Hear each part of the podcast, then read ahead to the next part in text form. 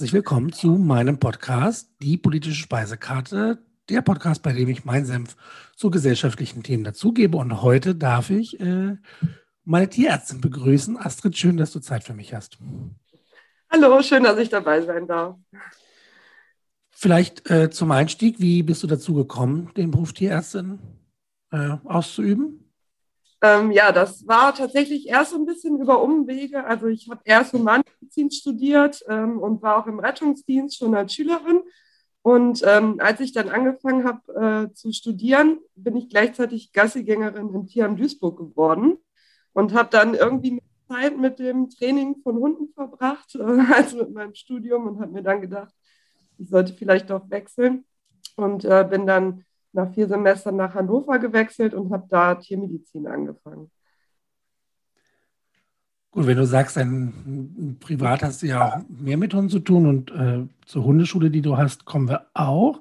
Aber äh, war das dann unangenehm oder schwierig, auch über die ganzen anderen Tiere zu lernen? Ich kenne auch einen Tierarzt aus meinem, aus meinem äh, Schulkreis früher. Das ist ja dann nicht nur für die Hunde, die man gut, also mag, sondern für alle Tiere. Ja, Genau, also das war schon auf jeden Fall eine Umstellung. Ähm, Heimtiere, klar, ähm, ich habe auch immer Kaninchen, Hamster zu Hause gehabt, aber äh, sowas wie Rinder, Schweine, das war natürlich was komplett anderes. Ne? Und da musste man erstmal den äh, ganzen Umgang lernen und auch die Anatomie ist ja teilweise extrem anders. Also es war schon nicht so, so einfach. Gut. Äh, ja, und jetzt hast du gesagt, Hunde sind sowieso, also so scheinbar deine, deine Lieben. Wie viele Hunde hast du selbst? Ja, ich habe selbst acht Hunde aus dem Tierschutz alle. Wie handelst du das? Ich bin mit meinem manchmal schon überfordert. ja, irgendwann ist es egal. Nein, ähm, das hat sich so ergeben. Also ich bin natürlich auch mit einem gestartet, dann kam relativ schnell der zweite dazu. Und ähm, jetzt, wenn jetzt nicht äh, ständig ein neuer dazukommt, dann ist eigentlich die Gruppe schon sehr harmonisch. Und ähm, Gassi gehen mache ich dann entweder in zwei Gruppen oder wir gehen halt zu zweit. Das geht dann ganz gut. In der Corona-Pandemie sind äh, des Öfteren Artikel erschienen, dass sehr viele Menschen sich Haustiere geholt haben, unter anderem Hunde. Wie siehst du das? Ja, das kann ich nur absolut bestätigen. Also ähm, in der Tierarztpraxis haben wir fast jeden Tag Neukunden, ähm, sowohl mit Welpen als auch mit Hunden aus dem Tierschutz. Auch Katzen, ähm, extrem viele.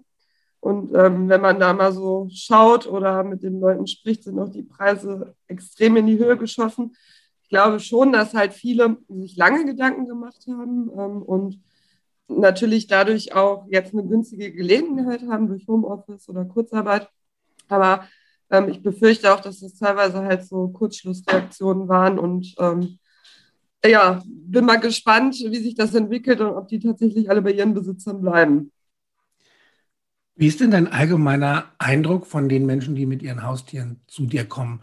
Ist das oft, dass du sagen musst, da läuft ganz schön viel falsch? Oder ist das doch im Schnitt, dass die Menschen sich relativ gut um ihre Tiere kümmern können und nur in Fällen, in denen eben medizinisches Personal notwendig ist, zu dir kommen?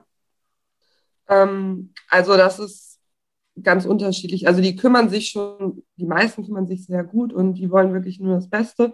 Ähm, aber es entstehen natürlich auch oft, ich sage jetzt mal so Verhaltensprobleme zum Beispiel, ähm, wenn man sich jetzt nicht so gut auskennt und dann als Ersthund vielleicht einen Tierschutzhund nimmt, ähm, der ein Überraschungspaket ist, ähm, da können sich schon viele Fehler einschleichen, einfach unterbewusst.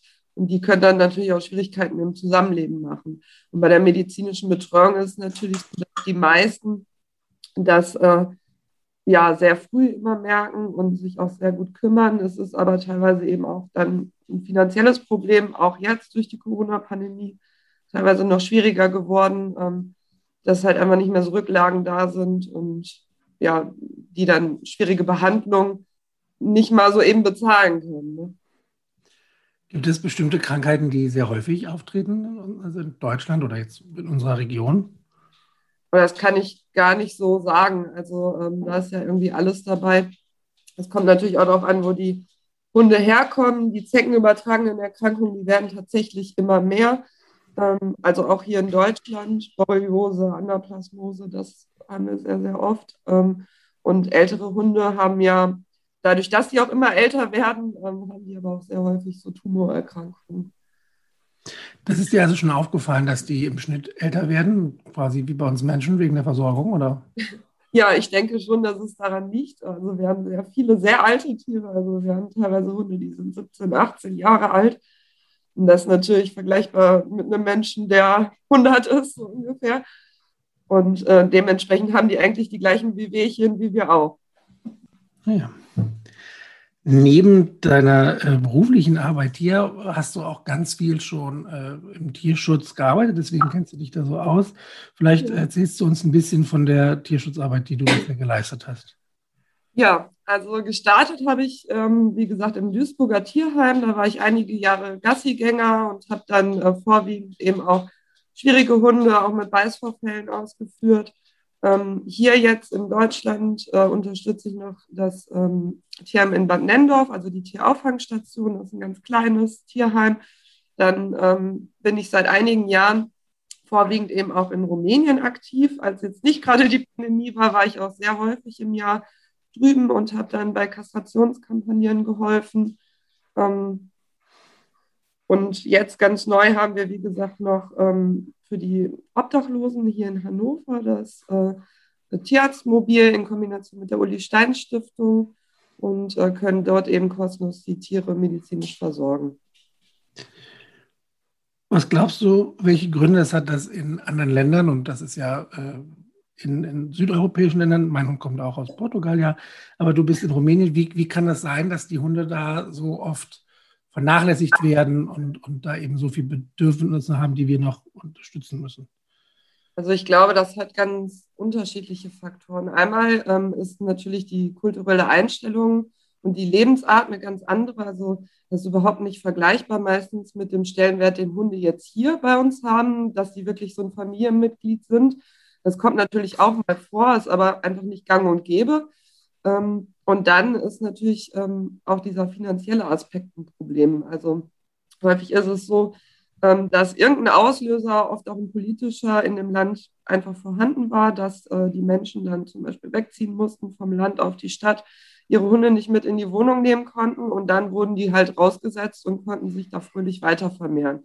In den, ähm, so ist es oft in diesen osteuropäischen Ländern, dann sowas wie Spanien, Portugal, da haben wir auch viele Jagdhunde, die extra dafür gezüchtet werden, wenn die dann irgendwie nicht so geeignet sind, werden die eben rausgesetzt. Dann haben wir in fast allen Ländern Tötungsstationen, wo die dann nach 14 Tagen getötet werden dürfen, wenn es keine Stelle gefunden wurde.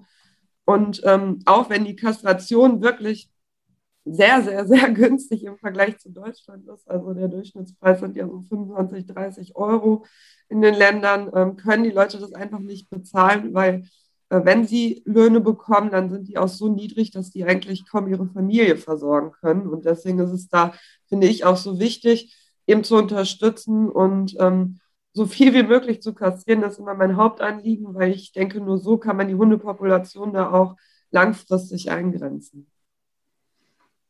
Eine Tötungsversion, das heißt, 14 Tage können die, wie, wie kommen die dahin? Können die also geben die Tierheime die da ab und sagen, hier, wir finden dafür niemanden oder wie kommt den Hunden überhaupt in die Tötungsstation?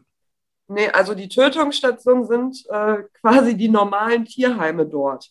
Das heißt, die Besitzer geben die Hunde entweder da ab, weil sie die nicht mehr haben möchten, oder ähm, kommt natürlich auch immer aufs jeweilige Land an, aber in vielen gibt es äh, diese Hundefänger, ähm, die dann von diesen Tierheimen, von diesen Sheltern äh, abgestellt werden und dann die Streuner von der Straße eben einfangen und dann in die Shelter bringen.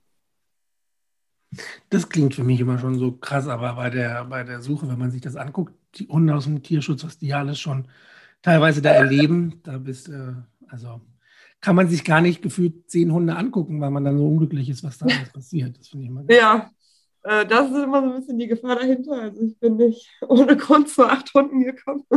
da muss man immer so ein bisschen aufpassen. Ähm, ja. Wie schaffst du das, dich weiter zu motivieren bei so einer ja durchaus Arbeit, die eben auch großen Frust hervorruft, weil es ja vermutlich langsamer vorangeht, als man sich wünscht und trotzdem eben noch so viele äh, traurige Fälle passieren? Ja, also ähm, einmal denke ich immer, jedes gerettete Tier ist schon ein Erfolg, weil das ist ja auch ein Individuum. Und ähm, dann habe ich ja immer die Hoffnung, dass man, wenn man sich vielleicht auch mit anderen Tierschützern zusammentut und größere Aktionen machen kann. Ähm, also ich habe halt immer so den Wunsch, auch zum Beispiel jetzt in Rumänien, ähm, da ist es gesetzlich teilweise ein bisschen schwierig, weil man darf normalerweise nicht die Hunde kastrieren und wieder raussetzen. Das ist eigentlich verboten. Das heißt, wenn man die einfängt, dann müsste man die in ein Shelter bringen und dann eben auch vermitteln. Ähm, was jetzt, ähm, ja, ich sag mal, aus biologischer Sicht gesehen halt schwierig ist, weil wenn ich die Hunde dort wegfange, ist die ökologische Nische frei und dann wandern die natürlich aus Regionen drumherum ein. Deswegen ähm, hoffe ich immer noch, äh, wir hatten damit gestartet vor Corona, dass wir halt so von Dorf zu Dorf vielleicht mal gehen können und wirklich in kurzer Zeit alle Hunde einfangen, kastrieren und einen Großteil, die jetzt äh, fit und gesund sind, dann auch eben wieder raussetzen können. Also solche Projekte, die es auch in anderen Ländern schon gibt, ähm, die bringen wirklich was. Und ähm, das ist so meine Motivation, das vielleicht noch weiter auszuweiten. Das heißt, so äh, jetzt wahrscheinlich ist es schwierig, aber wenn Corona dann irgendwann im Griff ist, sage ich es mal, dann würdest du auch weiter arbeiten in Rumänien und an solchen Projekten. Auf jeden Fall. Also das ähm, hat jetzt wirklich nur den Grund gehabt, dass ich halt nicht ähm, reisen wollte, einfach auch natürlich aus beruflichen Gründen, wenn ich dann in Quarantäne muss. Aber wenn sich das einmal gelegt hat, äh, dann bin ich auf jeden Fall wieder aktiv dabei. Wie lange hast du deine Praxis in Garbsen? Äh, die habe ich im August 2018 übernommen. Ähm, der Vorgänger ist da in Rente gegangen. Ah ja, okay, das heißt, das war, das wäre jetzt meine nächste Frage, gar nicht so, äh, so eine große Herausforderung, neue, also die Kunden zu bekommen. ist ja, wenn ich jetzt irgendwas aufmache, zu sagen, da müssen die Menschen ja erstmal kommen, Vertrauen gewinnen und so weiter. Da ja. hast du quasi schon Stammkunden, die dann weitergekommen sind. Genau, einmal das und ähm, ich habe ja im, äh, in der Hundeschule in Garbsen, die da ganz in der Nähe ist, auch schon länger mitgearbeitet und ähm, die Vorbesitzerin ist auch weggezogen und die hatte ich dann 2017 schon übernommen und dadurch habe ich dann natürlich schon viele Leute im Umkreis gekannt, die dann auch in die Praxis gekommen sind. Das ist auch, äh, glaube ich, sehr, sehr wichtig. Ne? Wenn man ganz oft spricht man ja davon, dass Haustiere auch Familienmitglieder sind und dann ist es eben auch durchaus wichtig, dass man ein Vertrauensverhältnis zum Tierarzt oder zur Tierärztin hat, wenn ich da mit einem ja. Familienmitglied gehe. Ja, absolut. Also kann ich ja auch, ich bin ja auch äh, Tierhalter aus der Sicht äh, sehen. Und ähm, da möchte man natürlich irgendwie ein gutes Verhältnis haben und auch eben entsprechend aufgeklärt werden und dass man sich da Zeit nimmt. Ich vermute aber, dass du deine eigenen Hunde selbst behandelst. Ja, also ähm, zu 95 Prozent ja. Wenn die jetzt tatsächlich mal was komplizierteres haben oder eine kompliziertere OP, da bin ich natürlich auch nicht äh, objektiv und alles kann ich ja auch nicht in meiner Praxis machen und da gehe ich auch woanders hin. Jetzt hast du schon angesprochen, dass du dieses Tierarztmobil äh, in Hannover betreust, begleitest. Erzähl doch mal davon. Ja, das ist, finde ich, ein ganz tolles Projekt, was noch relativ neu ist. Da sind wir jetzt Mitte Februar mit gestartet.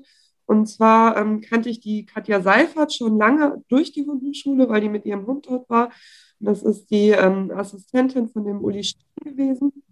Ähm, den durfte ich dann auch kennenlernen, ähm, kurz bevor er seine Stiftung gegründet hat. Und die haben uns dann auch schon äh, im Ausland unterstützt, auch finanziell, und haben uns Gelder für Kastrationskampagnen zur Verfügung gestellt. Und ähm, dann war ja immer so unser beider Wunsch, äh, dass wir eben auch hier in Deutschland irgendwie eine medizinische Versorgung für die Obdachlosen anbieten können. Und ähm, dann hat sich durch eine ganz liebe Spenderin da wirklich die Möglichkeit ergeben, dass wir ein Auto kaufen konnten und das nach unseren Wünschen einrichten. Und jetzt ähm, ist es Anfang des Jahres fertig geworden. Jetzt sind wir mittwochs ähm, zwei Tierärzte, meine Kollegin aus der Praxis, die Frau Dr. Urhausen ist dann auch dabei, ähm, an dem Platz der Basilika äh, für zwei Stunden und dann können die Obdachlosen eben zu uns kommen und wir machen die Grundversorgung. Wie sind die ersten Eindrücke ähm, also es wird jetzt tatsächlich immer besser angenommen. Ähm, am Anfang sind die auch ein bisschen skeptisch. Ne? Die, äh, das muss ich erst rumsprechen. Die müssen erst mal schauen, wie läuft das denn so. Aber mittlerweile sind wir da wirklich immer sehr gut besucht und ähm, die sind alle super nett und extrem dankbar, dass wir das machen. Ich war ganz überrascht. Ich hatte vor zwei Wochen äh, jemand von der Wohnungslosenvertretung da und die hat erzählt, dass ganz viele so Häuser, die sich um Menschen ohne Obdach kümmern, gar keine Hunde erlauben. Das, ja.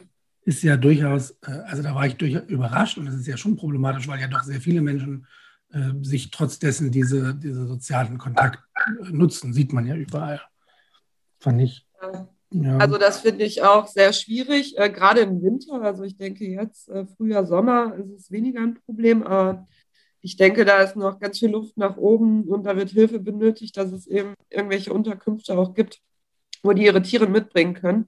Also was ich so in den Gesprächen rausgehört habe, ist immer das Hauptproblem, dass die Hunde sich natürlich untereinander nicht kennen und ähm, dann auch Konflikte und Rassereien mal entstehen können und deswegen viele die Hunde nicht erlauben.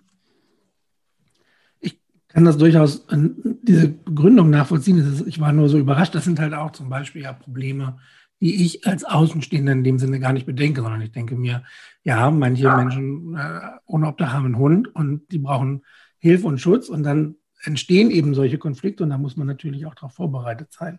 Ja, also ich denke, ähm, das könnte man wirklich nur irgendwie lösen, indem man so die Räumlichkeiten äh, gestaltet, äh, dass die irgendwie separiert werden können. Ne? Also ich wüsste jetzt auch nicht, wie man das anders lösen könnte. Was ich äh, ganz gut finde, wenn man in Niedersachsen sich einen äh, Hund holen möchte, ohne dass man, ich glaube, zehn Jahre ist der Threshold, wenn man zehn Jahre keinen hatte oder noch nie, dann muss man einen Hundeführerschein machen. Ja. Ähm, Gibt es das in NRW auch? Hast du da Erfahrungen? Ähm, da ist das ein bisschen anders. Ähm, also was ich in Niedersachsen gut finde, ist, dass erstmal alle pauschal gleich sind. Also es ist egal, ob ich mir jetzt einen Chihuahua anschaffe oder einen Staffordshire Terrier. Jeder muss den Hundeführerschein machen. In hm. NRW ähm, ist es so, dass es den 2040er gibt. Das heißt, Hunde über 20 Kilo und über 40 Zentimeter. Da muss dann so eine Sachkundenprüfung gemacht werden. Und äh, es gibt natürlich auch noch Rasselisten. Es gibt einmal ähm, zwei Kategorien, ähm, äh, Paragraph 3 und Paragraph 10 Hunde, die erstmal pauschal als gefährlich angesehen werden. Und äh, um die zu führen und zu halten, braucht man dann einen großen Sachkundennachweis vom Veterinäramt. Wie ist dein Eindruck dazu? Ist das gerechtfertigt oder sollte man das eher wie hier machen, wenn du sagst, dass du es eigentlich gut findest, dass alle Hunde gleich behandelt werden? Ja, absolut. Also ich bin äh, total gegen Rasselisten, ähm, weil ich finde, das ist absoluter Schwachsinn, das von der Rasse abhängig zu machen. Ähm, das kommt ja immer darauf an, wie der Hund eben gehalten wird, aufgezogen wird, ähm, in was für Umfeld, in was für ein Umfeld er lebt und nicht von der Rasse. Also ob ich jetzt einen Staff habe oder einen Schäferhund habe, ähm, oder einen Kangal habe, das ist äh, für mich äh, eigentlich völlig irrelevant. Du hast ja auch Erfahrung gesammelt, habe ich gerade schon erwähnt. Und Hundetrainerin bist du auch zertifiziert. Wie äh, muss ich mir die Arbeit in der Hundeschule vorstellen? Ähm, ja, da machen wir mittlerweile sehr viel. Ähm, wir machen natürlich ähm, Einzeltrainings und Gruppenstunden, Sozialisierungsgruppen, Turborunden. Wir haben jetzt ja auch immer mehr Angebote auch für die ähm, tiergestützte Arbeit in sozialen Einrichtungen, wir bilden Schulhunde aus. Ähm, also da normalerweise, wenn es erlaubt ist, auch viele Beschäftigungskurse in unterschiedlichen Bereichen. Also da haben wir mittlerweile ein sehr großes Spektrum, was wir anbieten. Das klappt derzeit auch äh, digital, habe ich gesehen in der Praxis. Wie, ja. nehmen, die, wie nehmen die Leute die Online-Kurse auf? Es ist ja durchaus ein bisschen schwieriger mit der Distanz, gerade bei Sortieren. Ja, also äh, es geht. Ähm, es wird zum Teil angenommen, aber es ist natürlich schwierig. Ist für uns auch schwierig, ne? weil ich trainiere lieber im 1-1-Training und live mit den Leuten. Ähm, aber ich denke, da müssen wir uns jetzt, solange die Situation so ist, so ein bisschen umstellen und ähm, über so Zoom-Chats zum Beispiel äh, oder über Skype kann man schon einige Sachen eben auch besprechen und auch sehen. Aber optimal ist es natürlich nicht. Du hast das Stichwort Schulhunde genannt, für die Leute, die das nicht kennen. Was sind das denn für Hunde? Ähm, Schulhunde sind wirklich Hunde von Lehrkräften, die extra dafür ausgebildet werden, also die Lehrkräfte in erster Linie, nicht die Hunde, ähm, dass die ihre äh, ja, äh, Besitzer mit in die Schule begleiten, in regelmäßigen Abständen, je nachdem, wie die Hunde das mitmachen, einmal die Woche oder sogar öfter. Und dann ähm, eine pädagogische Aufgabe sozusagen in der Schule übernehmen, entweder sozial, emotional oder auch ähm, durch Tricks, die wir denen beibringen. Die können dann Arbeitsblätter zu den Kindern bringen. Ja, also ganz vielfältig eigentlich. Wie lange dauert so eine Ausbildung? Gibt es da einen festen Satz oder ist es von zu Hund unterschiedlich? Ähm, also wir haben das ja über Wochenendseminare gegliedert. Ähm, die bekommen auch ganz viel Online-Lernmaterial zur Verfügung gestellt. Und ich mache dann vier Praxiswochenenden mit den Leuten und äh, die Svenja Strohmeier, ähm, die übernimmt den äh, schulischen Teil sozusagen. Das heißt, die hat da ganz viele Materialien vorbereitet, auch für die unterschiedlichen Fächer ähm, und trifft sich dann auch noch mal zwei Wochenenden mit denen. Und die Hunde können dann Arbeitsbilder zu den Kindern bringen. Äh, ja, zum Beispiel. Ähm, das kommt natürlich immer darauf an. Wir gucken uns an, wofür sind die Hunde so geeignet, was macht denen Spaß. Das ist, also so hatte ich das gar nicht im Kopf. Das ist natürlich total spannend. Wir haben es so an unserer Schule, da war ja jetzt wegen der Corona-Zeit ähm, oft eine Notbetreuung eingerichtet und die äh, gute Seele des Hauses, die das übernommen hat, um die Lehrer zu entlassen, hat auch einen Welpen. Ja. So ein Mischling. Und äh, da konnte man einfach ganz gut sehen, wie positiv der Effekt ist. Ich möchte an der Stelle auch sagen, mir ist klar, Menschen, die Angst vor Hunden haben, da muss man das muss man sich bewusst sein und, und ich möchte die da gar keinesfalls überrollen. Aber es war schon interessant, wie viele letztlich verhaltensauffällige Kinder teilweise auch einfach ruhiger sind und, und da einen Fokus setzen können, wenn so ein Lebewesen zusätzlich da ist. Das war sehr, sehr spannend. Ja, absolut. Also allein die Anwesenheit des Hundes macht extrem viel aus. Ähm, in jedem sozialen Bereich, in Schulen, aber natürlich auch in, in Altersheimen, ähm, in anderen Bereichen, in der Trauerbegleitung. Und ähm, dann muss man eben schauen, wie sind die Hunde so vom Charakter her, wie sind die äh, Besitzer, äh, worauf haben die Lust und äh, dann gibt es da unendliche Möglichkeiten, die Hunde eben mit einzubeziehen auch. Das ist ganz wichtig, glaube ich. Das war äh, das, was mir am Hundeführerschein in Niedersachsen so gefallen hat, dass da regelmäßig darauf hingewiesen wird, können wir jetzt auch mal machen, dass der Hund äh, ja nicht, das ist keine egoistische Anschaffung, weil ich das so möchte, sondern es muss halt schlicht zu meinem Lebensstil passen. Und ähm, ein Beispiel, ich hätte im Studium ja auch schon gern einen Hund gehabt, nur da hatte ich die finanziellen Möglichkeiten nicht. Dann kann ich halt keinen Hund haben. Dann muss man gewahr sein, dass das auch passt. Ja, absolut. Für mich ähm, jetzt so aus Trainer- und Tierarztsicht ähm, ist noch wichtiger, dass man eben nicht nach der Optik geht, ne? weil ähm, gerade die Rassen, die oft hochspezialisiert sind, ähm, irgendwelche Jagdhundrassen, zum Beispiel Hütehundrassen, die sind natürlich besonders hübsch. Und dann ist man immer dazu geneigt, sich die eben anzuschaffen. Und dann äh, kommen teilweise natürlich auch Kunden in die Hundeschule und äh, erwarten dann, dass man von einem Jagdhund, der über Jahrhunderte teilweise dafür gezüchtet wurde, in zwei Stunden das Jagdverhalten wegtrainiert. Ne? Das ist natürlich äh, utopisch. Und äh, deswegen ist mir da immer ganz wichtig, wenn einer sich schon vorher informiert, äh, dass man dann eben sagt, was passt denn zu deinem Lebensstil?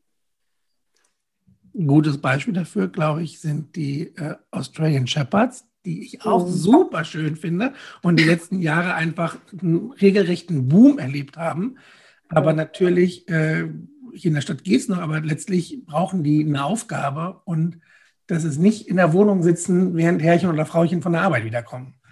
Ja, absolut. Ähm, wobei ich auch in letzter Zeit teilweise eher den Trend noch sehe, dass die ähm, extrem hochgepusht werden. Also es gibt äh, kaum so ein Mittelmaß. Ne? Es gibt viele, die die dann unterfordern, aber auch viele, die die überfordern. Ne? Die Hunde haben ja teilweise dann mehr Stundenplan als die Kinder.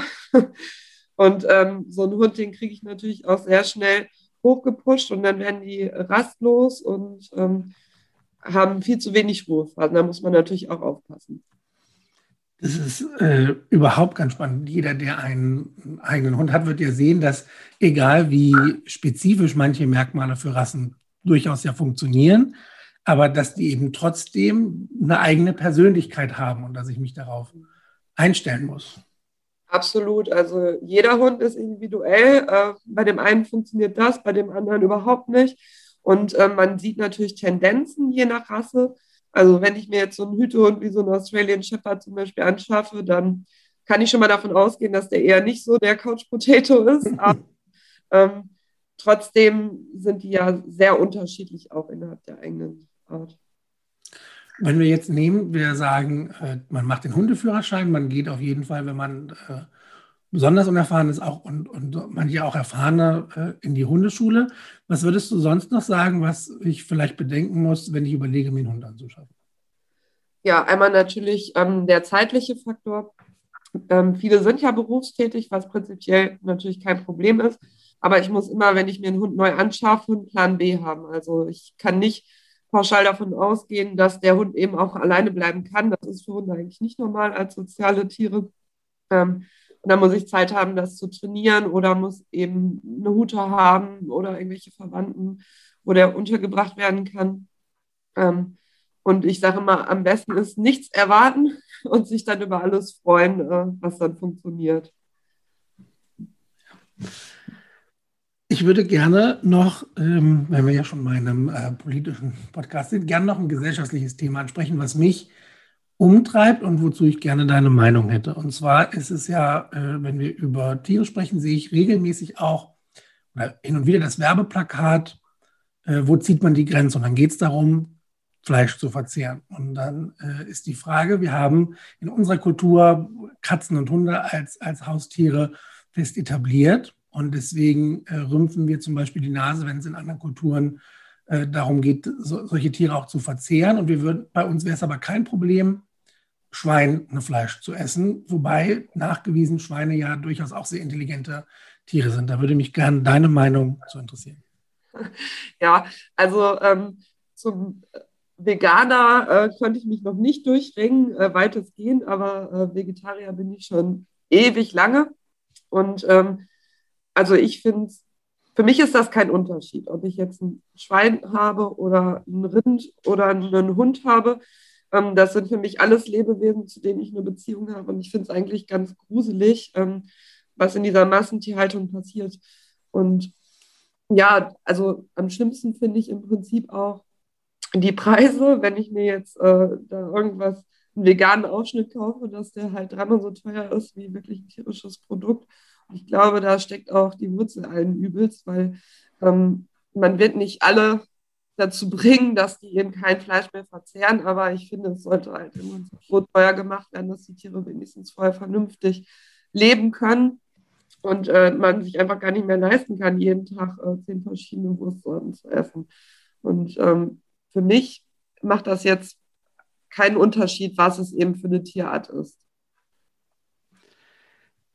Ich bin mitten in diesem Prozess und ich, es ist halt so, äh, ja, es ist halt wirklich spannend, sich damit auseinanderzusetzen, wenn wir jetzt äh, auf der einen Seite nehmen, letztes Jahr durch die Corona-Pandemie und, und die äh, Auffälligkeiten in der Fleischindustrie hat man nochmal ein zusätzliches Licht darauf geworfen, was da für die Menschen, aber auch für die Tiere eigentlich für katastrophale Bedingungen herrschen. Und wenn man ehrlich ist, wenn man sich einmal gesehen hat, wie so Tiere verarbeitet werden, dann wird einem anders. Also das könnte mir gar nicht anders äh, mir das vorstellen. Und trotzdem sind wir als Gesellschaft so stark im Ignorieren, dass viele sich dessen bewusst sind, aber eben das übergegangen ist. Ich meine, dieses typische gibt am äh, Essen ist äh, auf dem Mittagstisch ist Fleisch, eine Beilage und Kartoffeln. So, da wird gar nicht drüber nachgedacht. Und als ich das erste Mal mich intensiver auseinandergesetzt habe, ist ja auch die Frage, wie klein das ist. Also dann war ich ganz stolz, dass ich Bratkartoffeln gegessen habe, bis, mir, bis ich aufgefallen habe, dass da war ja auch Speck dran.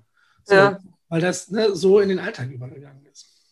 Ja, ich glaube, dass da ganz viele auch überhaupt gar nicht drüber nachdenken. Ne? Wenn das dann irgendwie gewürzt ist und verarbeitet ist, ähm, dann wird das nicht mehr so als Tier erkannt, ne? weil man ja auch oft so aufgewachsen ist. Aber ähm, ich sage mal, ich bin da ja vielleicht auch noch in einer besonderen Position, weil in dem Studium muss man ja auch Praktika in allen Bereichen machen und auch im Schlachthof. Und ich habe immer gesagt, wenn ich es nicht schon voll gewesen wäre, wäre ich danach halt Vegetarier ge geworden.